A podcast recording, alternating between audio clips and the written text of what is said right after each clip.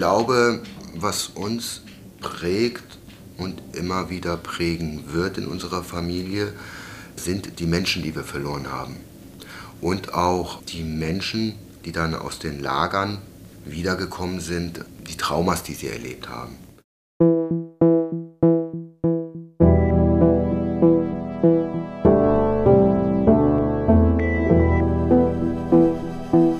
Gestern ist jetzt.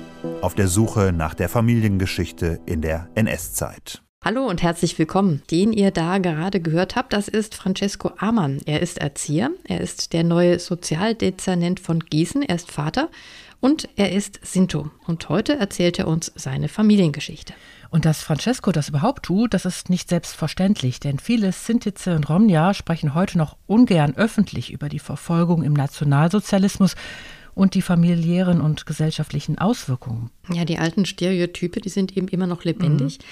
Eine Leipziger Studie sagt, dass sechs von zehn Deutschen immer noch ein Problem damit haben, wenn Sintize und Romja in ihrer Nähe wohnen. Beleidigungen und Bedrohungen gehören zum Alltag und leider auch gewalttätige Übergriffe. Doch auch auf den Ämtern oder in der Schule kommt es immer wieder zu Diskriminierung und über all das wollen wir mit Francesco sprechen. Und er hat sich noch gewünscht, dass eine Wissenschaftlerin seine Familiengeschichte einordnet in die gesamte Verfolgungsgeschichte durch die Nationalsozialisten, aber auch die nach 45. Und diese Einordnung, die übernimmt für uns Carola Finks. Carola Finks ist Historikerin und sie leitet an der Forschungsstelle Antiziganismus am historischen Seminar der Uni Heidelberg ein Projekt. Da soll innerhalb von fünf Jahren und in Zusammenarbeit mit vielen anderen Wissenschaftlerinnen und Wissenschaftlern eine Enzyklopädie des NS-Völkermordes an Sinti und Roma in Europa entstehen. Und sie hat auch sonst noch ganz viele spannende Sachen gemacht. Zum Beispiel hat sie beim ROM-Archive, dem digitalen Archiv der Sinti und Roma, den Bereich Voices of the Victims kuratiert, der auch hier ganz interessant wäre, weil man da nämlich die Geschichten von Menschen anhören kann, die im Nationalsozialismus verfolgt wurden, um quasi ihnen ihre Stimme zurückzugeben. Mhm, das Roma-Archiv auf jeden Fall immer eine gute Adresse, wenn man sich für Sinti und Roma interessiert. Und für uns heute ganz wichtig, Carola Finks war Mitglied der unabhängigen Kommission Antiziganismus, die 2019 von der Bundesregierung eingesetzt worden ist, um grundsätzlich mal offenzulegen, in welchen Bereichen des Lebens Sintize und Romja diskriminiert wurden und werden. Seit letztem Sommer liegt der Abschlussbericht dem Bundestag vor und auch über den sprechen wir gleich noch. Okay, fangen wir also an. Gießen. Da warst du, Melanie, und hast Francesco besucht. Wir haben uns an einem Samstagvormittag getroffen. Francesco war gerade noch bei einem Ehepaar einen Blumenstrauß zum diamantenen Hochzeitstag vorbeibringen, wie man das halt so als Sozialdezernent macht. Der Job ist neu, er macht ihn für die Partei Die Linke, deshalb treffen wir uns auch im Rathaus. Schön hier, alles ganz neu, sieht so aus. Hell, Sandstein, großer Platz. Hallo. Hallo, schön, dass du da bist. Willkommen im Gießener Rathaus. Ja, vielen Dank. Francesco hat beim Empfang auf mich gewartet. Wir durchqueren die helle Eingangshalle und gehen die Treppe hoch. Ein langer Gang folgt mit unzähligen holzvertäfelten Türen. Vor einer bleibt Francesco stehen. So. Ja, jetzt gehen wir mal in das Fraktionszimmer der Gießener Linken. Oh, der ist aber klein. Ja, und ein bisschen chaotisch. Noch ziemlich kahl ist es hier. Die Kisten sind noch nicht wirklich ausgepackt. In Corona-Zeiten scheinen sich die fünf Abgeordneten hier nicht so oft zu treffen.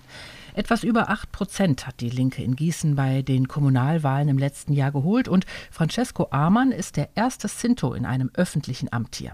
Viele Sintize und Romja in der Stadt setzen deshalb große Hoffnungen auf ihn. Naja, die Hoffnung, dass ich eine Gegenfolie zeichnen könnte von den Stereotypen, denen wir ausgesetzt sind. Ich benutze jetzt mal in Anführungszeichen bewusst den Begriff Zigeuner. Zum Beispiel? Dass wir keinen festen Wohnsitz haben. Dass wir keinen festen Wohnsitz haben, dass wir immer auf der Reise sind, dass wir alles Diebe sind, dass wir dreckig sind und waren, diese ambivalenten Stereotypen, die haben dann eher was damit zu tun, dass wir vielleicht temperamentvoll sind oder ich empfinde es als sexistisch, aber die Frauen sehr rassisch sind zum Beispiel. Tanzen können, singen Tanzen können, können singen können, genau. Und dann geht es schon so ein bisschen wieder in diese positive Stereotypen hinein, wo es dann darum geht, wir haben ja so ein Freiheitsgefühl, aber trotzdem hat es ja immer was mit Stereotypen zu tun. Diese Stereotype, die greifen ja über Jahrhunderte. Das ist ja jetzt nicht nur der Nationalsozialismus. Nein sondern schon weit davor. Warum ist das heute noch so? Das Wesen des Antiziganismus ist für mich immer eine Form von einer Sündenbock-Mentalität, die wir erfüllt haben. Und gerade auch wieder erfüllen. Kriegt man jetzt in Corona ja auch wieder mit. Dann gibt es die, die Roma-Häuser, wo besonders viele Infizierte wohnen, die auch so bezeichnet werden in Zeitungen und wo dann der Zentralrat gegen mhm. protestiert. So diese Vorstellung, keinen Abstand zu halten, keine Hygiene, das ist ja jetzt gerade wieder total up to date, sage ich mal. Genau. Aber genau bei diesen Bildern im Kopf dürfe es nicht bleiben, sagt Francesco. Warum sind die eigentlich immer noch da und was kann man gegen die tun? Das sind so die Fragen, die ihn schon ganz lange beschäftigen. Also zum Beispiel dieses Klischee vom Wandervolk. Das hat natürlich nichts damit zu tun, dass das einem in den wilden und freiheitsliebenden Genen liegt, sondern weil Sintize und Romja eben über Jahrhunderte verfolgt und vertrieben wurden, nirgendwo bleiben konnten. Mhm. Melanie, du sagst immer Sintize und Romja. Ich habe vorhin Sinti und Roma gesagt. Was ist der Unterschied? Also das ist jetzt gegendert. Wir sprechen die weiblichen Sintize auch mit an. Hm, okay. Und ähm, wir haben eben gesagt, Stereotypen gibt es immer noch und die werden nicht hinterfragt, die tauchen immer wieder auf. Ja, und natürlich erwischt Francesco sich dann auch in der eigenen Familiengeschichte immer wieder, dass eben solche da sind. Man muss sich also ständig erklären und einordnen und gerade rücken und dabei immer vorsichtig sein, ja, wie man Dinge erzählt. Mhm, Francesco, der hat ja auch einen ziemlich ungewöhnlichen Bildungsweg hinter sich. Davon hören wir gleich noch mehr, aber so viel ist jetzt schon mal wichtig. Er ist nicht nur der neue Sozialdezernent in Gießen, er ist auch Pädagoge, er ist Erzieher in einer Kita. Er ist also auch ein professioneller Geraderücker und Ausgleicher. Mhm. Was meinst du, hat seine Berufswahl, hat auch sein gesellschaftliches Engagement mit diesen Erfahrungen zu tun, die er als Sinto in Deutschland gemacht hat? Du meinst so eine Art ähm, innerer Auftrag, der uns ja schon in verschiedenen Familiengeschichten begegnet mhm. ist, mhm. habe ich ihn auch gefragt. Es gab für ihn verschiedene Gründe. Und ich habe auch immer früher so dann auf meine kleinen Cousins und Cousinen aufgepasst. Also ihr habt viel Kontakt. wir haben viel Kontakt. Wir haben jetzt nicht alle in der gleichen Straße gelebt oder in dem gleichen Dorf, dann werden ja wieder Stereotypen äh, bedient. Aber wir haben so in diese umliegenden Dörfer und Nachbarstädten haben wir gelebt. Und wir haben auch Kontakt viel miteinander gehabt.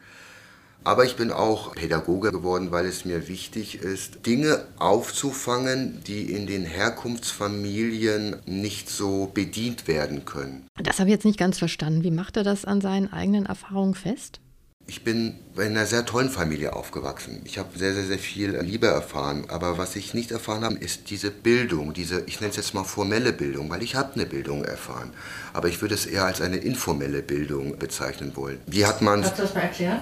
Naja, ich würde es gerne an einem Beispiel erklären, was mir auch ein Dozent mal gesagt hat. Er hat uns die Frage gestellt, warum werden denn, wenn die Eltern Anwälte sind, die Kinder, also jetzt ein bisschen plastisch dargestellt und ein bisschen generalisierend, auch Anwälte? Und dann haben wir gesagt, so, naja, das hat ja was damit der Schulbildung zu tun und das hat ja was damit zu tun, dass die auch bei den Hausaufgaben Unterstützung erfahren. Und dann sagte der Professor, ja, das ist auch ein Grund, aber der Hauptgrund ist, sie hören beim Mittagessen ihren Eltern bei den Gesprächen zu. Und was er damit vermitteln wollte, ist ja, es gibt die bewusste Form der Erziehung, aber es gibt ja auch die Form der Sozialisation. Also mit welcher Sprache wächst ein Kind auf. Und wenn ein Kind mit einer Sprache aufwächst, die sehr, sehr, sehr gebildet ist, dann ist das eine Form von wichtiger Bildung, die aber in der Schule nicht vermittelt wird, aber durch die Sozialisation von zu Hause. Und mit welcher Sprache bist du zu Hause aufgewachsen? ich bin mit der Sprache aufgewachsen, dass wir Sinti sind, aber es nicht sagen sollen, dass wir Sinti sind.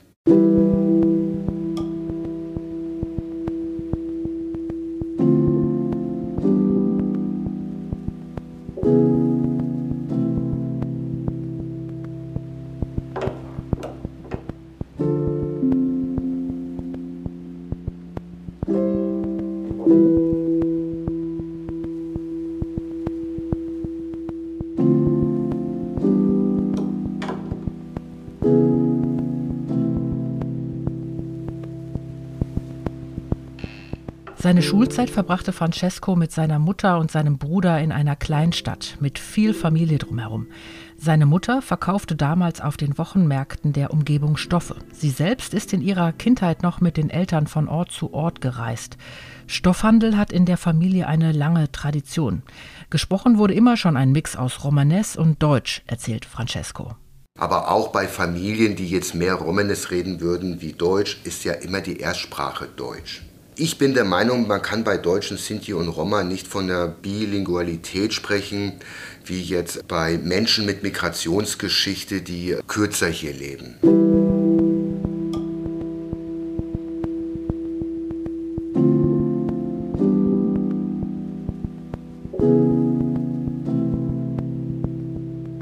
Sintice und Romnia, das wird ja heute schnell als Bezeichnung heruntergerattert. Dabei gibt es da ja unterschiedlichste Wurzeln und eine große gesellschaftliche Schichtung. Es gibt extreme Armut, vor allem zu sehen in Südosteuropa, aber es gibt auch eine breite Mittelschicht, wie das bei den deutschen Sintize zum Beispiel der Fall ist. Dazu sind die Familiengeschichten auch völlig unterschiedlich, denn es gibt ja verschiedene Einwanderungsphasen. Sintize und Romnia leben ja schon seit vielen Jahrhunderten auf dem Gebiet der heutigen EU. Und die Vorfahren sollen ursprünglich aus Indien bzw. dem heutigen Pakistan stammen und sind dann über Persien, dem heutigen Armenien, über den Balkan Richtung Westen gewandert. Deutsche Sinti leben schon seit 600 Jahren hier. Francescos Familie kann ähm, ja, ihre Angehörigen bis ins 17. Jahrhundert im deutschsprachigen Raum zurückverfolgen, also besonders um Hannover herum. Die Bezeichnung Roma hingegen meint, grob gesagt, die Gruppe, die im Mittelalter in Ost- und Südosteuropa lebte. Im Gegensatz zu den alteingesessenen deutschen Sinti sind Roma vor allem in jüngerer Zeit nach Deutschland gekommen. Einige kamen im späten 19. und frühen 20. Jahrhundert mit der Industrialisierung ins Deutsche Reich. Sie werden als deutsche Roma bezeichnet. Die meisten Roma aber, die heute in Deutschland leben, kamen erst nach dem Zweiten Weltkrieg, also ab den 60er Jahren, zum einen mit dem Anwerbeabkommen als sogenannte Gastarbeiter in die Bundesrepublik oder als Geflüchtete aus dem jugoslawischen Bürgerkrieg seit Anfang der 90er Jahre. Und dann nochmal mit der EU-Osterweiterung, vor allem aus Rumänien und Bulgarien. Schätzungsweise 120.000 Sintize und Romnia leben heute in Deutschland und sind wie Dänen, wie Friesen und Sorben als eine von vier nationalen Minderheiten anerkannt. Aber zurück zu Francesco. Seine Familie ist ja, um den Lebensunterhalt zu verdienen, gereist. Zumindest hat seine Mutter das noch erlebt. Ja, genau als sie klein war. Er redet da sehr vorsichtig drüber, weil er mit der Familiengeschichte natürlich keine Klischees bedienen möchte. Traditionelle Berufe in dieser Nischenökonomie waren ja früher Messer- und Scherenschleiferinnen, dann natürlich Korbflechterinnen, aber auch natürlich in Schaustellerbetrieben oder auch Zirkusleute.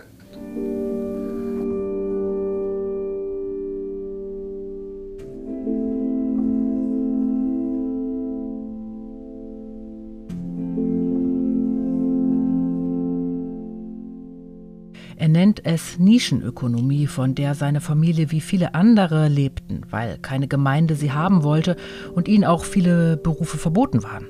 Wobei das ja vor allem vor der Industrialisierung total wichtig war, dass ähm, Händler und Handwerker vorbeikamen auf dem Land. Da gab es ja kaum Geschäfte. Es war ja wichtig, dass jemand einen Topf reparieren konnte oder jemand einen neuen Korb brachte. Denn man kam ja kaum in die Stadt.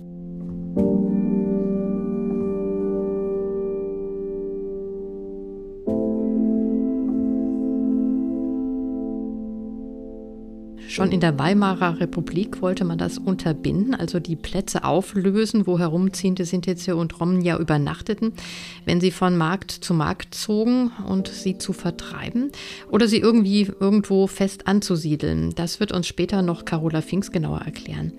Aber in der Weimarer Republik war alles natürlich noch nicht so schlimm wie im Nationalsozialismus. Das war immerhin noch eine Demokratie. Aber in dem Moment, wo die Nationalsozialisten an die Macht kamen, fühlten sich auf einmal gerade auch Lokalpolitiker, viele Bürgermeister bemüßigt, endlich mal das zu tun, wovon viele im Geheimen immer schon mal geträumt hatten, mal so richtig durchgreifen. Die Stellplätze wurden ziemlich schnell nach der sogenannten Machtergreifung aufgelöst und die Nationalsozialisten begannen, diese Minderheit in kommunale Lager zu verfrachten. Davon war dann auch Francescos Großmutter betroffen. Wenn man es rückwirkend betrachtet, folgten weitere Maßnahmen dann Schlag auf Schlag.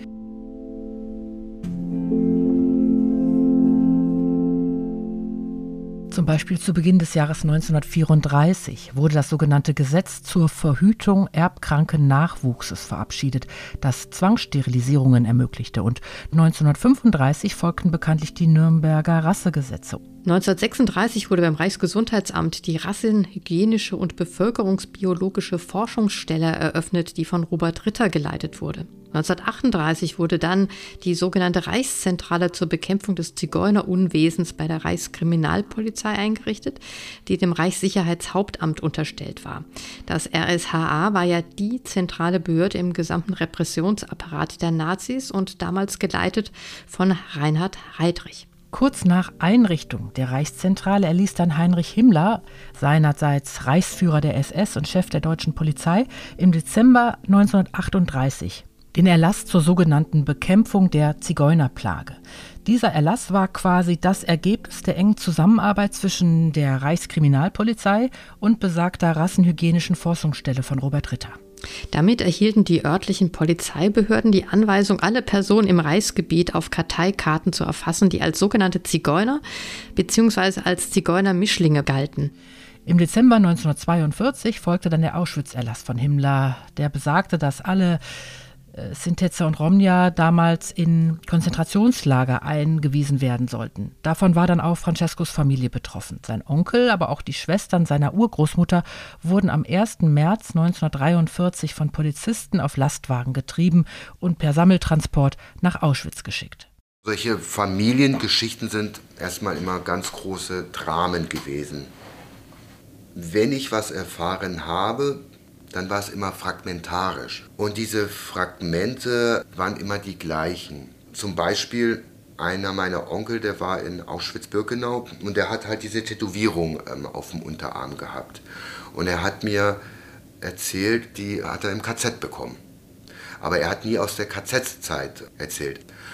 Oder meine Urgroßmutter zum Beispiel, die war festgesetzt in Hannover auf dem Schaustellerplatz. Also die durften diesen ähm, Platz nicht verlassen. Und ihre Schwestern waren in Auschwitz-Birkenau, meine Urgroßmutter nicht und meine Großmutter demzufolge auch nicht. Aber äh, meine Großmutter, die musste in der Fabrik immer arbeiten und da hat sie von den Fallschirmjägern, die hatten irgendwelche ähm, Blusen gehabt oder irgendwelche Jacken und da musste sie diese Einschusslöcher, die musste sie dann ausschneiden. Also Zwangsarbeit. Genau. Wo oh. war das? Das war in Hannover, hannoveranischer Raum. Aber das Spannende ist daran, ich kann es gar nicht genau sagen, weil wenn ich jetzt meine Großmutter genauer nachgefragt hat, dann kam meistens immer das Gleiche. Also es sind immer solche Fragmente erhalten aus der Zeit. Meine persönliche Vermutung ist, dass ähm, vieles bewusst oder auch unbewusst ausgeblendet wurde. Das haben wir ja schon häufiger gehört. In Familien werden oft immer wieder dieselben Geschichten erzählt und in einer, ja, in diesem Fall natürlich leichteren Version, weil man diese wirklichen Grauen einem Kind nicht zumuten wollte. Mm, das glaube ich auch. Und wir können ja mal sortieren. Francescos Großmutter ist heute Mitte 90. Damals in der NS-Zeit war sie ein Kind, war etwa 12, 13 Jahre alt, als sie mit ihrer Mutter, also Francescos Urgroßmutter, bei Hannover wahrscheinlich in einem Betrieb der Wehrmacht zerschossene Uniformen flicken musste. Und in Hannover gibt es tatsächlich einen Stellplatz, auf dem eine größere Zahl von Sinti ab Herbst 38 festgesetzt wurden. Das hat die Stadt Hannover auf einer Webseite ziemlich gut dokumentiert. Francescos Onkel und die Schwestern seiner Urgroßmutter wurden Anfang 43 nach Auschwitz-Birkenau deportiert. Aber seine Urgroßmutter und ihre Tochter, also Francescos Großmutter, haben es irgendwie geschafft zu entkommen und sich im Raum Hannover zu verstecken, bis der Krieg zu Ende war. Aber wie haben die das geschafft? Das weiß Francesco nicht, aber er weiß, dass aus seiner Familie Onkel Auschwitz überlebt hat. Was uns prägt und immer wieder prägen wird in unserer Familie, sind die Menschen, die wir verloren haben. Und auch die Menschen, die dann aus den Lagern wiedergekommen sind, die Traumas, die sie erlebt haben. Die Erfahrung der Urgroßmutter und Großmutter und wahrscheinlich auch der Mutter, die 1954 geboren wurde, die haben Francescos Kindheit geprägt. Gerade die Großmutter ist ja immer sehr vorsichtig gewesen, was Francesco betrifft, dass ihm nichts passiert. Die wollte lieber gar nicht, dass er alleine rausging zum Spielen. Also ich sage immer auch gerne, ich bin mit einer glasklaren antifaschistischen Erziehung aufgewachsen, auch wenn es jetzt kein Erziehungsauftrag äh, meiner Familie war. Was heißt das? Was ist, steht hinter dem Wort antifaschistische Erziehung?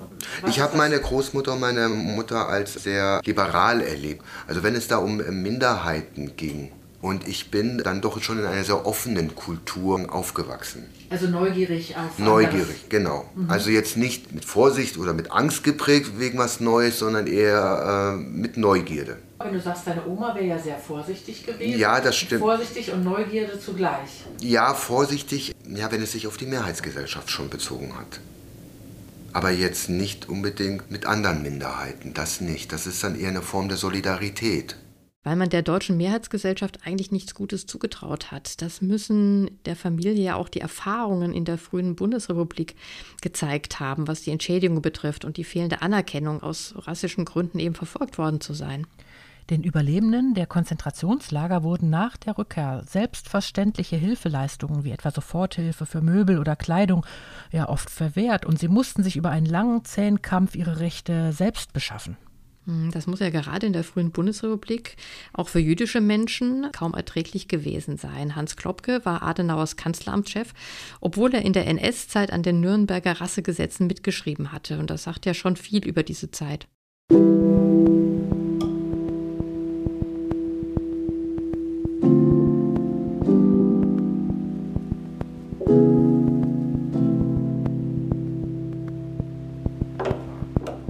Gleichzeitig musste die Bundesrepublik alles dafür tun, um nach all diesen Verbrechen wieder in die ja, internationale Staatengemeinschaft aufgenommen zu werden.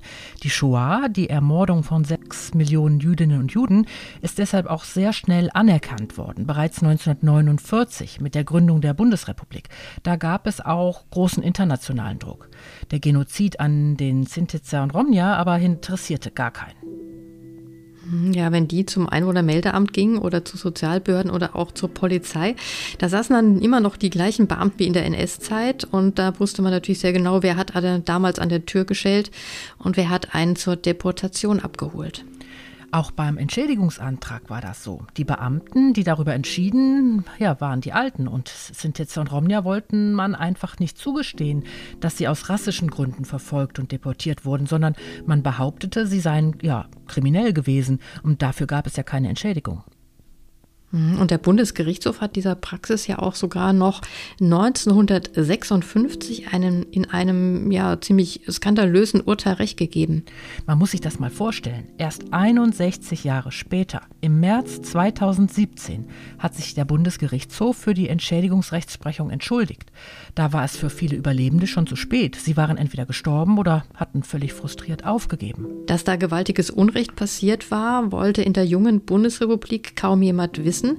Dazu brauchte es erst ein neues gesellschaftliches Bewusstsein und das kam dann erst in den späten 60ern, ja Anfang der 70er Jahre auf. Gerade die Angehörigen der zweiten Generation, also die nach 45 Geborenen, die wollten nicht länger hinnehmen, dass keine Entschädigung geleistet wurde und auch der Völkermord nicht anerkannt war bis dahin. Auch wollten sie nicht, dass die gesellschaftliche Diskriminierung weiterging und auch die Sondererfassung von der Polizei, aber da geht es gleich noch drum.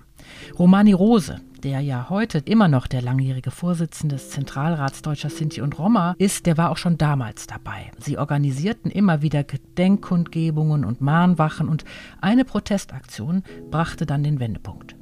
Und das war Ostern 1980. Da organisierte eine Gruppe um Romani Rose auf dem Gelände der KZ-Gedenkstätte Dachau einen Hungerstreik. Die Aktion löste eine ja, breite internationale Solidaritätswelle aus. Es wurde überall berichtet und führte dann auch dazu, dass der damalige Bundeskanzler Helmut Schmidt am 17. März 1982 die Forderung erfüllte, die Verfolgung der Sinti und Roma im Nationalsozialismus als Völkermord anzuerkennen. Das war also in der Bundesrepublik, aber wie sah es in der DDR aus, Melanie? Da war es auch nicht besser. Viele Sintize und Romja gab es da gar nicht, viele lebten da nicht, weil viele direkt nach dem Krieg auf der Suche nach Verwandten in den Westen Deutschlands gegangen waren. Mhm. Und in der sowjetischen Besatzungszone, sprich später der DDR, da erhielt sowieso nur jemand eine Entschädigung, wenn er als Opfer des Faschismus galt. Und das waren in erster Linie kommunistische Widerstandskämpfer, die dann auch als Helden verehrt wurden. Den anderen Opfern wurde ja eher unterstellt, nicht aktiv genug Widerstand geleistet zu haben. Dazu gehörten jüdische Menschen und Sintise und Romja. Und die erhielten dann eben auch keine Entschädigung. Mit der Zeit änderte sich das zwar, wenn man gewisse Auflagen erfüllte, aber die trugen immer auch ja gewisse antiziganistische Züge. Denn um als Opfer anerkannt zu werden, musste man nämlich einen festen Wohnsitz haben und eine feste Beschäftigung nachweisen.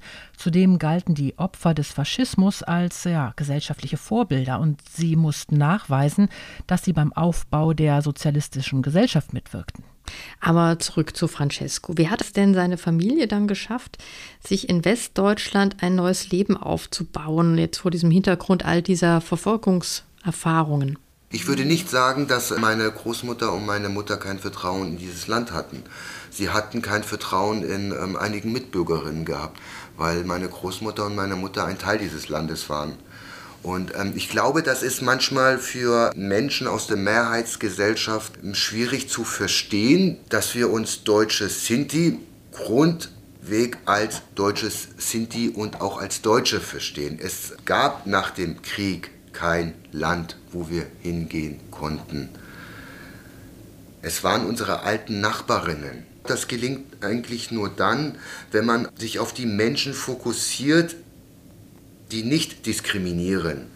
Das muss man ja auch erstmal schaffen. Das ist ja eine ziemlich große Leistung, sein Leben wieder in diesem Umfeld aufzunehmen und dabei nicht die Hoffnung und auch das Vertrauen zu verlieren. Ich glaube, da war eben auch der starke Wille, dass Francesco es besser haben sollte. Er ist Jahrgang 78, also als er geboren wurde, hatte sich die westdeutsche Gesellschaft ein Stück weit durch die Einwanderung von Griechen, Türken, Spaniern und Italienern ja seit den 60ern verändert. Wenn man jetzt in ein Gebiet aufwächst, was eh sehr interkulturell ist, dann ist man ja eins von vielen, sage ich mal. Wenn man türkeistimmige Freunde hat, wenn man deutsche Freunde hat, aber wenn man auch ungarische Freunde hat und polnische Freunde hat, also das ist ja nichts Ungewöhnliches mehr in unserem Land, dann ist das halt, würde ich sagen, war für mich, so habe ich es empfunden, ein weiteres Merkmal. Francesco erzählt, dass er trotzdem oft mit den gängigen Stereotypen konfrontiert worden sei. Die Vorbehalte gegen ihn und seine Familie habe er oft gespürt. Er musste wohl tausendmal mehr Eigeninitiative zeigen, zum Beispiel auf seinem schulischen Werdegang, als wir beide zum Beispiel. Mhm, wie meinst du das? Naja, bei uns war es ja wohl eher normal, dass wir nach der Grundschule aufs Gymnasium gingen studieren. Also meine Eltern waren zwar beide Arbeiter, aber es war immer klar, dass mir das offen steht. Wie war das denn bei dir? Ja, das war ja die Zeit der großen Bildungsoffensive. Bin ja auch Arbeiterkind und es war für meinen Vater selbstverständlich, dass wir alle aufs Gymnasium gehen mhm. sollten oder müssten. Aber Francesco hat erzählt, dass in seiner Familie ein Studium gar kein Thema war, einfach weil das abseits jeglichen Erfahrungshorizontes war. Aber Francescos Großmutter und seiner Mutter war es trotzdem wichtig, dass er einen guten Hauptschulabschluss macht, eine Lehre, dann Geld verdient und damit eben abgesichert ist für alles, was da noch kommen kann im Leben. Mhm, aber du hast gesagt vorhin, dass er Pädagoge von Beruf ist? Ja, weil er merkte, dass ihm Lernen Spaß macht und liegt und ihm ganz neue Möglichkeiten erschließt.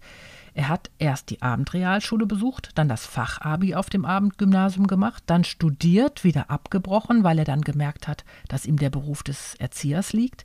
Jetzt arbeitet er in Gießen in einer Kita, ist im Personalrat, studiert nebenbei noch an der Fernuni Kulturwissenschaften, hat im vergangenen Jahr den Studierendenverband der Sinti und Roma mitbegründet und jetzt dazu noch Sozialdezernent, also Hut ab. Und einen neunjährigen Sohn hat er auch noch. Wie gibt Francesco ihm denn diese Familiengeschichte weiter?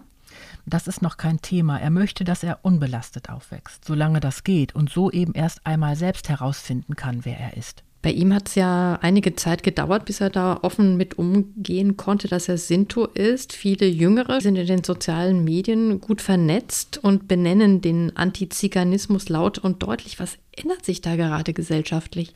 Francesco erzählt, dass er glaubt, dass da gerade wieder eine neue Bürgerrechtsbewegung entsteht. Es ist ein Stück weit Identitätspolitik. Die Identitätspolitik hat nicht mit uns Sinti und Roma angefangen. Die hat in der Frauenbewegung angefangen. Es gibt aber auch Formen der Identitätspolitik, wenn es um Menschen geht, die gleichgeschlechtlich orientiert sind. und auch natürlich Identitätspolitik im Sinne von Menschen, zum Beispiel mit körperlich oder geistiger Beeinträchtigung. Das sind ja alles Identitäten, die in unserer Gesellschaft da sind, aber mehr oder weniger nicht sichtbar oder auch nicht gehört werden. Und in diese Richtung geht das. Ich finde es wichtig.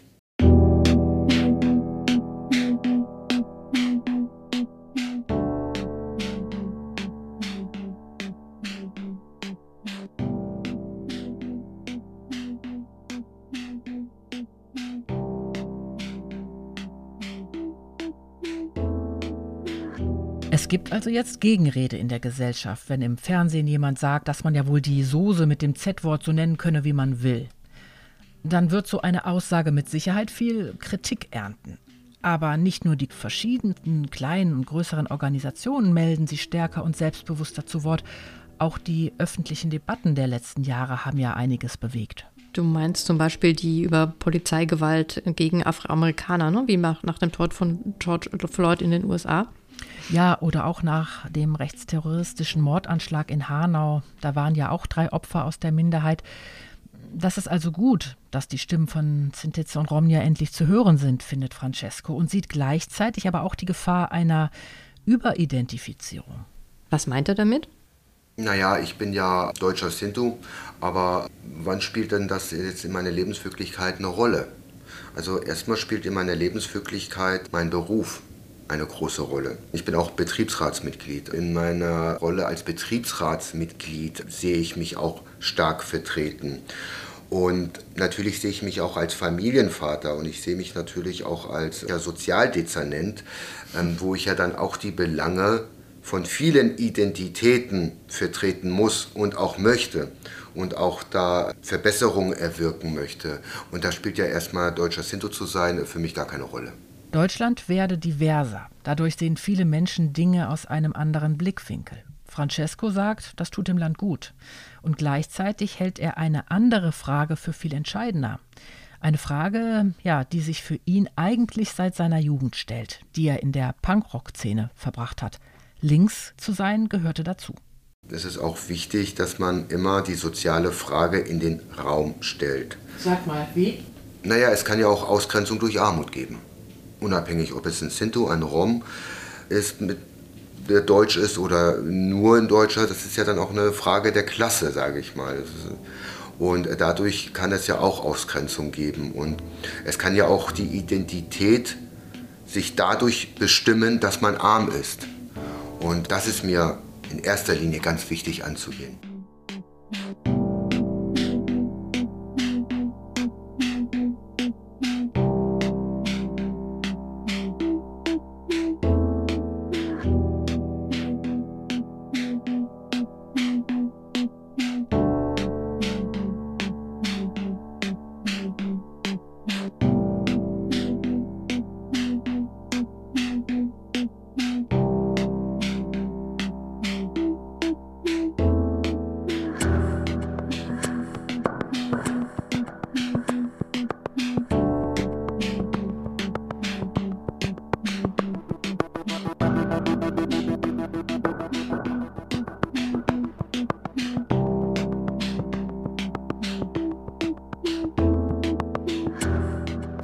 Jetzt nochmal zu seiner Familiengeschichte im NS zurückkommen, könnte man ja so sagen, dass Francesco da erstmal nur einzelne Puzzlestücke vor sich liegen hat. Ist das für ihn so in Ordnung oder will er noch in den Archiven suchen, ähm, damit diese Puzzlestücke sich verbinden? Das habe ich ihn auch gefragt. Mir hat nämlich mal ein Kölner Sinto erzählt, dass in den Familien die eigenen Überlieferungen viel wichtiger sind als zum Beispiel irgendwelche Dokumente. Ich wollte wissen, ob das bei ihm auch so ist. Ja, das kann ich bestätigen.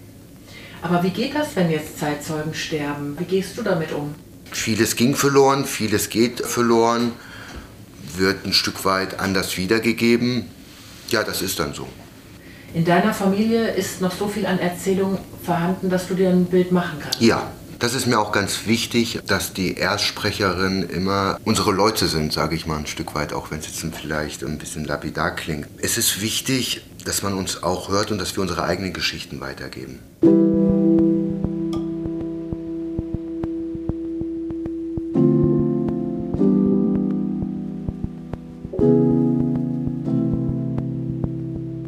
Sintize und Romnia wollen also beteiligt werden an der Deutung über die eigene Geschichte. Francesco und ich verabschieden uns. Er muss zum nächsten Termin und ich zum Zug. Dass immer die Mehrheitsgesellschaft bewertet und einordnet, das hat mich noch lange beschäftigt.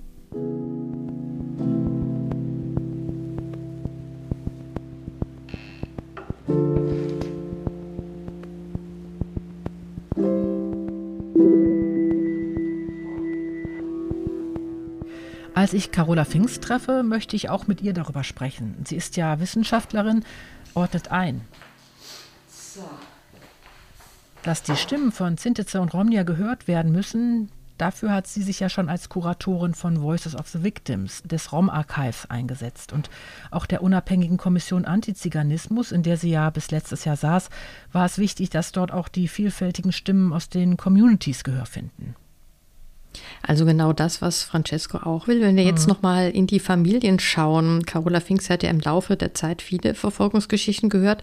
Wie schätzt sie denn die Belastung aus der NS-Zeit ein? Das ist ein entscheidender Unterschied, ob man individuell Opfer werden konnte, allein aufgrund der Zugehörigkeit zu einer bestimmten Gruppe, seien es als jüdisch Verfolgte oder als Sinti und Roma Verfolgte oder ob man jetzt Opfer wurde des Krieges allgemein meinetwegen als Bombenopfer. Da fehlt ja die zielgerichtete individuelle Verfolgung und da fehlt auch diese Leiterfahrung, die Sinti und Roma oder auch Juden und Jüdinnen eigentlich seit 1933 hatten. Das haben wir ja in der Geschichte von Francesco schon angedeutet, dass mit 1933 dann diejenigen besonders laut wurden, die schon in der Weimarer Republik dachten, dass Sinti und Roma in der Mehrheitsgesellschaft nichts zu suchen hatten. Aber natürlich war das nicht allein rassistisch grundiert. Das heißt, es war eher auch so ein sozialpolitisches Phänomen oder auch ein nationalistisches Phänomen, dass Sinti und Roma als Fremde in Anführungszeichen oft angesehen wurden. Aber natürlich gab es und speziell seit dem 19. Jahrhundert ja ganz starke Inklusionserscheinungen und Phänomene. Also die Deutschen sind, die seit 600 Jahren im Deutschland gelebt haben, die waren natürlich Bürger und Bürgerinnen dieser Länder und dann eben auch des Kaiserreichs und der Weimarer Republik. Die Familien, die haben sich mehr oder weniger wie alle anderen etablieren können, sozial oder auch ökonomisch. Die Kinder gingen zur Konfirmation, die Eltern waren in irgendwelchen Vereinen, die Männer waren im Ersten Weltkrieg auch Soldaten. Also das war ein Prozess der Normalisierung. Aber schon im Kaiserreich und in der Weimarer Republik gab es ja die polizeiliche Erfassung von Sinti und Roma. Da konnten die Nationalsozialisten ziemlich gut drauf aufbauen. Das bedeutete Sondererfassung, das bedeutete eine bestimmte Vertreibungspolitik, Sonderausweise äh, etc. pp. Und der entscheidende Unterschied aber ist der, dass in dem Moment, wo die Menschen nicht mehr auffielen, den Ordnungsbehörden, also in dem Moment, wo sie sozusagen etablierte Geschäftsleute waren oder Grundbesitz hatten, in Wohnungen lebten und so weiter, spielte das ja alles gar keine Rolle mehr. Und der entscheidende Schnitt ist dann tatsächlich 1933, wo dann eben die Rassenideologie sozusagen zur Leitlinie der staatlichen Politik wurde. Die Ausgrenzung war auch da ein schleichender Prozess und verlief in Etappen. Einmal waren die Menschen stigmatisiert als sogenannte Fremdrasse, dann wurden sie nach und nach aus ihren Berufen gedrängt. Das ging dann praktisch so ab, zum Beispiel, der Wandergewerbeschein wurde nicht verlängert, weil man eben Sinto war. Und wenn man dann trotzdem weiter Handeln trieb, wurde man kriminalisiert, weil man gegen diese Bestimmungen verstieß. Oder man konnte zum Beispiel als Sinto oder Sintiza nicht Mitglied in der Reichskulturkammer werden. Also wenn man jetzt Musik machte oder einen künstlerischen Beruf ausübte, war es nicht mehr möglich, diesen Beruf auszuüben. Das heißt, Sintitze und Romnia wurden dann erst zu sogenannten Pflichtarbeiten, wie etwa bei Abbruch- und Planierungsarbeiten bei öffentlichen Bauvorhaben oder später dann auch zu Zwangsarbeiten herangezogen. Das heißt, das Arbeitsamt hat sie dann zwangsweise vermittelt in irgendwelche Firmen. Mhm, wie bei der Großmutter von Francesco mhm. wahrscheinlich. Sie konnte keine Stoffe mehr verkaufen und wurde schließlich zur Zwangsarbeit verpflichtet. Carola Finks erzählt, dass man jetzt aber nicht meinen sollte, das wäre alles von oben angeordnet gewesen. Es gab seit Mitte der 30er Jahre sehr starke Initiativen in den Kommunen, Sinti und Roma zu isolieren und in verschiedenen Zwangslagern festzuhalten. Und es gab gerade auf der kommunalen Ebene eine ganze Fülle von Ausgrenzungsmaßnahmen. Diese Initiativen von unten, die schwangen dann um sozusagen mit dem Kriegsbeginn. Ab da lässt sich feststellen, also dass ganz massiv vom Regime selbst die Impulse für die Verfolgung gesetzt wurden. Also mir ist nicht ganz klar, wie so eine Festsetzung ablief. Von der waren ja auch die Verwandten von Francesco betroffen und die wurde ab Oktober 39 angeordnet. Aber wie lief das ganz konkret ab? Äh, bekam man da einen Brief vom Amt oder wie ging das? Die bekamen tatsächlich einen Brief nach Hause oder ein Kriminalbeamter oder ein Polizeibeamter kam bei ihnen vorbei und holte sie ab und dann mussten sie unterschreiben, dass sie ihren Wohnort nicht mehr verlassen. Und wer dagegen verstieß, wurde tatsächlich in ein Konzentrationslager deportiert. Die Deportation kam für die meisten überraschend, erzählt Carola Finks. Irgendwann mitten in der Nacht wurden sie aus dem Schlaf gerissen, hatten wenige Minuten, um das Nötigste zu packen und wurden dann in Sammellager transportiert und von dort deportiert. Es gab Gegenden oder Nachbarschaften, die weiterhin zu ihren Nachbarn, Nachbarinnen hielten. Es war aber nicht die Regel, sondern oft erlebten sie sehr schnell einen Wechsel im gesellschaftlichen Klima, dass man in Geschäfte nicht mehr reingelassen wurde, dass generell einem gesagt wurde, dass man nicht gelitten ist. Kinder durften nicht mehr mit anderen Kindern spielen, also das wurde verboten. Oder man durfte auch nicht mehr in bestimmte Veranstaltungen rein, also Kino, Theater, das war natürlich dann alles geschlossen. 70 Prozent aller Deutschen Sintize und Romja, die während des Nationalsozialismus auf dem Gebiet des Deutschen Reiches lebten, haben nicht überlebt. Die Gesamtzahl aller Opfer ist nur ungefähr bekannt, erzählt Carola Finks. Man liest ja immer wieder von 500.000, aber die Zahl sei empirisch gar nicht gesichert, sagt sie. Das große Problem, was wir hier haben, ist, dass es viel zu wenig Forschung gibt über speziell die Verfolgung in Ost- und Südosteuropa. Also im Deutschen Reich war es so, es gab hier die Erfassung, es gab die Festsetzung, es gab dann die Deportation. Und im Zuge dieser Art von Verbrechen sind oft Listen entstanden, sodass man nach und nach recherchieren kann, wie viele davon betroffen waren. Das gilt nicht für Süd- und Südosteuropa und Osteuropa weil hier der Mord an den Roma in aller Regel nicht in Lagern stattfand, sondern an Ort und Stelle. Also Erschießungskommandos der Wehrmacht, die Einsatzgruppen, die haben dann die Opfer an Waldstücke, an irgendwelche Ränder von irgendwelchen Friedhöfen oder in Scheunen getrieben und sie dann ermordet. Die Enzyklopädie des NS-Völkermordes an Sinti und Roma in Europa, an der Carola Finks ja arbeitet, soll diese Wissenslücken schließen. Es gibt ja schon Forschung in vielen Ländern, nur kein Ort, ja, wo das Wissen gebündelt ist. Aber es gibt eben auch noch so einige wirklich dunkle Flecken. Wir wissen zum Beispiel, dass es in Polen allein in diesem Bereich, der als Generalgouvernement von den Deutschen besetzt worden ist, dass es da allein 180 Städten von Massakern an Sinti und Roma gegeben hat.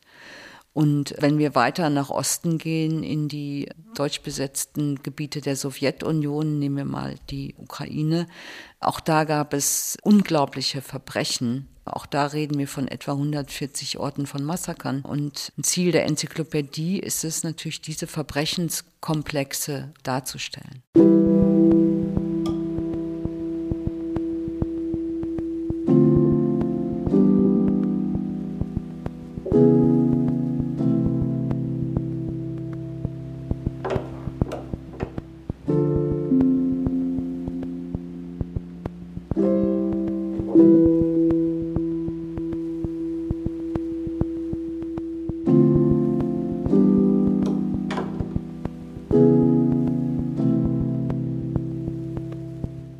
Finks hat ganz am Anfang unseres Gespräches gesagt, dass es eben diese zielgerichtete, individuelle Verfolgung ist, die sich bis heute in die dritte, vierte Generation auswirkt. Und Um wirklich beurteilen zu können, wie das in den Familien heute weiterlebt, ist es eben schon wichtig, ja, dieses ganze fürchterliche Ausmaß überhaupt erst einmal zu begreifen.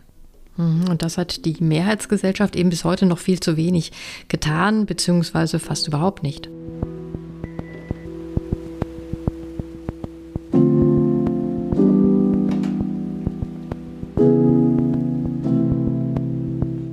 Verfolgung der Sinti und Roma im Nationalsozialismus war so umfassend, dass keine einzige Familie verschwunden geblieben ist. Also aus jeder Familie wurden Menschen deportiert und ermordet und aus jeder Familie gibt es Geschichten von Zwangssterilisation, von Verschleppungen, von Erschießungen.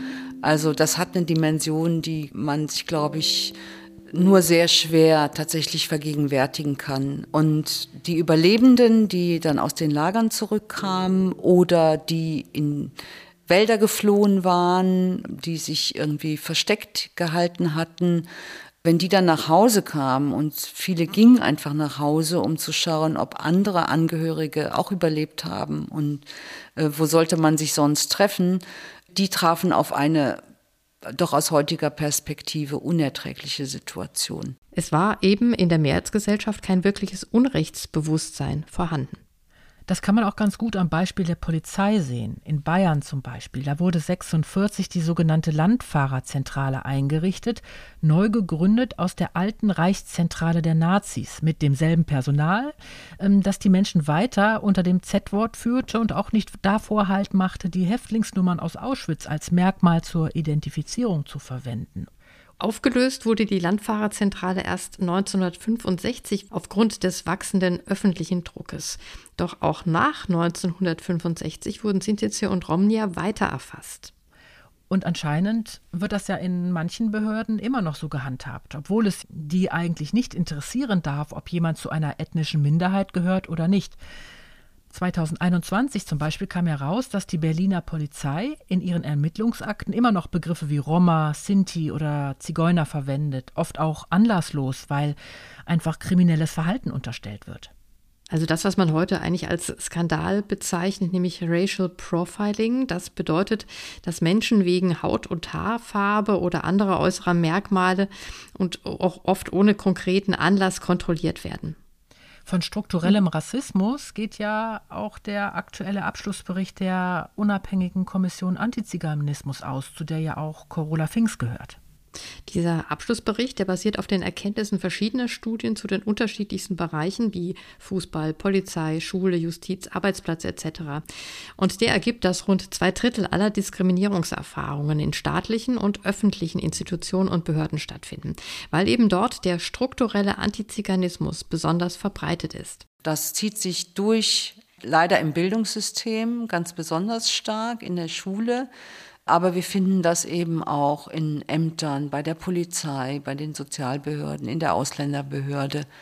Und das sind Bereiche, wo Änderungen sehr schwierig durchzusetzen sind, weil das so eingeschliffene Routinen sind, in denen sich da Behörden bewegen. Oder dass Menschen einfach keine Wohnung bekommen, sobald erkennbar ist, dass sie der Minderheit angehören. Oder dass auf der Arbeitsstätte von ihnen ein sehr viel größerer Einsatz erwartet wird und in dem Moment, wo man dann mal den Bus verpasst hat, es gleich heißt, na ja, ist ja klar. In der Massierung ist es eine sehr starke Belastung für individuell für die Menschen.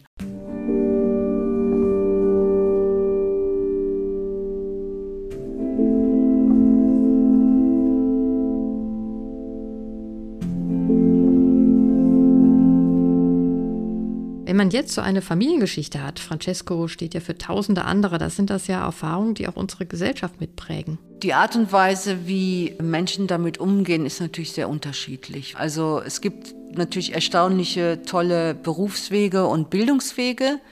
Generell muss man schon sagen, dass die Belastung der Familien durch die Traumata groß ist. Also die Überlebenden haben mit allen Kräften wieder versucht, Perspektiven neu zu begründen und ihr Leben zu organisieren und aufzubauen. Aber trotzdem sind sie natürlich immer und immer wieder von diesen schrecklichen Verfolgungserfahrungen eingeholt worden. Und das macht dann natürlich auch was mit den Kindern, die nach 45 geboren sind. Also wenn die Mutter oder Vater nachts Albträume hatte, wenn sie dann manchmal für Kinder vollkommen unverständlich reagierten. Überlebende haben oft erzählt, dass sie nicht mehr in der Lage waren, Bahn zu fahren wegen der Deportationen oder dass sie bei jedem Hundegebell zusammenschreckten, weil sie von den Schäferhunden aufgespürt wurden, als sie in den Wald geflohen waren oder Ärzte mieden, weil sie Opfer von medizinischen Experimenten in Konzentrationslagern geworden waren. Und das macht natürlich auch was mit den Kindern, also wenn sie solche Erfahrungen immer wieder vermittelt bekommen. Und das färbt dann wiederum auch auf die Enkel ab, weil auch die zweite Generation ist ja mit diesen grauenhaften Erlebnissen groß geworden, weil die wurden mehr oder weniger erzählt und wenn sie nicht erzählt wurden, wurde das ausagiert in der Familie unbewusst.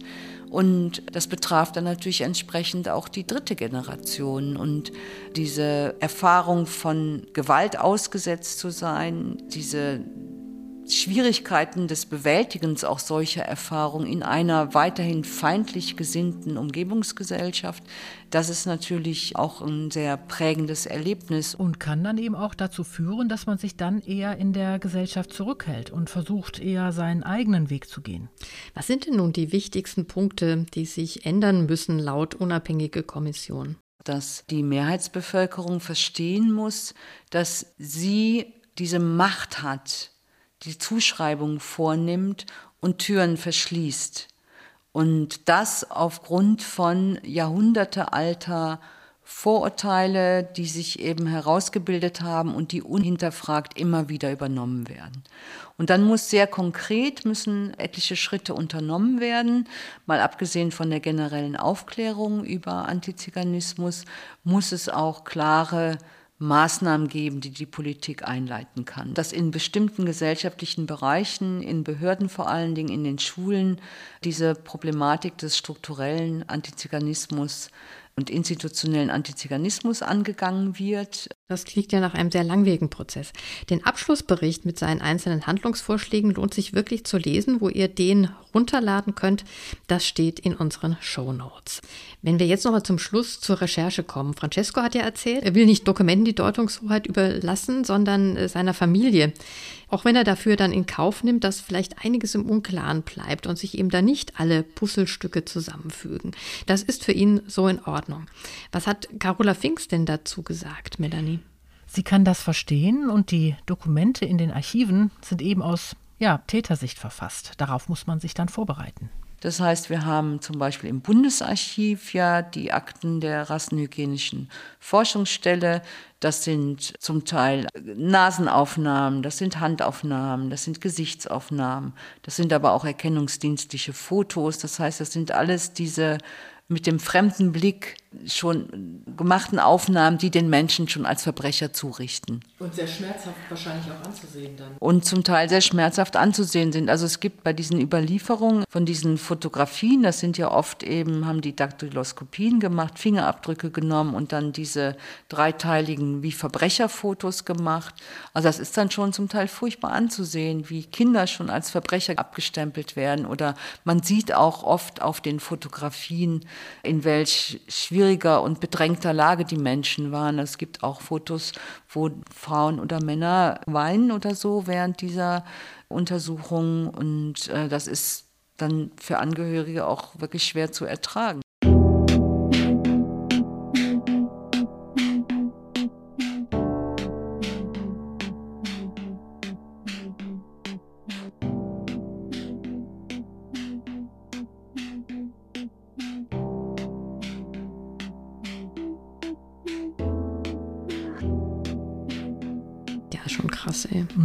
Wirklich krass.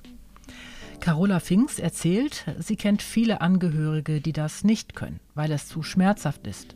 Andere wollen gerade alles schwarz auf weiß haben. Ich habe aber die Erfahrung gemacht, dass in aller Regel, wenn Menschen sich dann mal auf den Weg machen, um zu schauen, was gibt es denn für Dokumente über meine Familie, dass das eher ein, doch ein, zwar ein schwieriger und auch schmerzhafter Weg ist, aber doch auch ein guter Weg, weil sie sagen, so, wir haben jetzt auch was in der Hand, was wir weitergeben können. Und oft gibt es dann auch nochmal ganz überraschende Aspekte von Verfolgungssituationen, die man vorher doch nicht gekannt hat und wo sich dann nochmal auch stärker erschließt die Geschichte, die erzählt worden ist. Ja, diese Erfahrung, die haben wir ja auch gemacht, dass man besser mit Familiengeschichte umgehen kann, wenn sie nicht so im Ungefähren bleibt. Und natürlich hat Carola Finks auch noch ein paar Recherchetipps. Ich würde immer erstmal hingehen und sowohl auf der lokalen Ebene suchen, also da, wo der letzte Wohnort war, Einmal schauen, was gibt es da im Stadtarchiv. Man kann aber auch schon mal ganz simpel anfangen zu gucken, wenn die Familie da länger gelebt hat, sind sie vielleicht im Adressbuch eingetragen. Dann kann man im Stadtarchiv fragen nach einem Melderegister oder was es sonst noch gibt. Wenn man dann weiß, die Familie ist über diesen oder jenen Ort deportiert worden, kann man gucken, ob da noch was überliefert ist, vielleicht in den Landesarchiven oder Hauptstaatsarchiven. Und dann wäre natürlich auch ein wichtiger Schritt, sich ans Bundesarchiv zu wenden, wo diese Überlieferung der sogenannten rassenhygienischen äh, Forschungsstelle ist und da zu fragen, ob es da auch Unterlagen gibt. Und dann weiter, ganz wichtiges Archiv sind die Arolsen Archives natürlich, wo es eben auch zu Sinti und Roma einiges an Dokumenten gibt. Und noch ein anderer wichtiger Fund wären Entschädigungsakten also selbst wenn eine Entschädigung abgelehnt wurde, wurden ja oft Anträge gestellt und in diesen Anträgen wurde dann ja vor allen Dingen, wenn das relativ nah am Kriegsende war, 40er, 50er Jahre, da haben ja dann die Überlebenden sehr ausführlich geschildert, was mit ihnen passiert ist. Und diese Entschädigungsakten, wo finde ich die auch im Bundesarchiv? Also die Entschädigungsakten ist sehr unterschiedlich, wo die aufbewahrt werden. Die sind eben meistens in Staatsarchiven man kann aber bei einer zentralen Stelle anfragen in Düsseldorf genau. beim Regierungspräsidenten und das Präsidium kann da anfragen und dann bekommt man das mitgeteilt. Wobei hier gibt es ja jetzt eine neue Initiative vom Bundesfinanzministerium, dass sie sich darum bemühen, dass gerade die Akten zur Wiedergutmachung aufbereitet werden, erschlossen werden.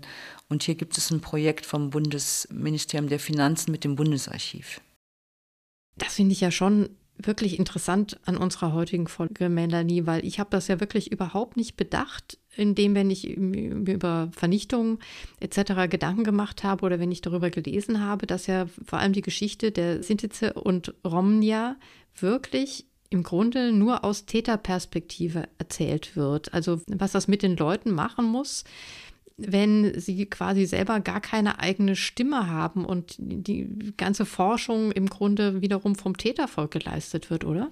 Ja, ich, ich finde das auch. Also mich hat das echt, ähm, also mich hat es auch erschreckt, dass man da noch nie drüber nachgedacht hat, so richtig. Und was ich auch krass finde, ist dann, ja, dass die Täter weiterhin in den Amtsstuben saßen und gesagt haben, ja, aus rassischen Gründen bist du doch nicht verfolgt worden, sondern weil deine Familie geklaut hat, weil man wollte ja auch selber nicht belangt werden, ne? dass man Unrecht getan hat. Und das finde ich so krass, dass das über so viele Jahre ging und man nirgendwo hin konnte. Man musste damit leben oder ertragen, wie es Francesco sagt. Mhm.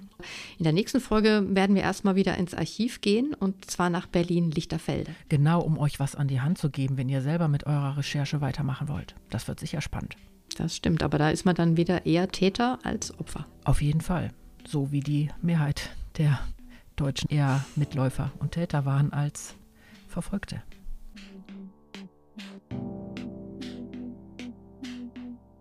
Die Links zu den einzelnen Stellen stehen in den Show Notes und übrigens auch auf unserer Webseite www.gesternistjetzt.de, wo wir ja auch alle Recherchetipps sammeln.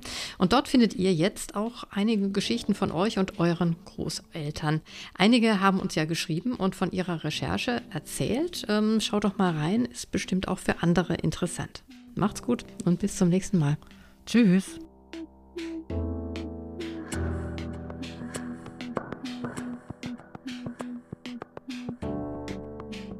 Das war unser Podcast. Gestern ist jetzt.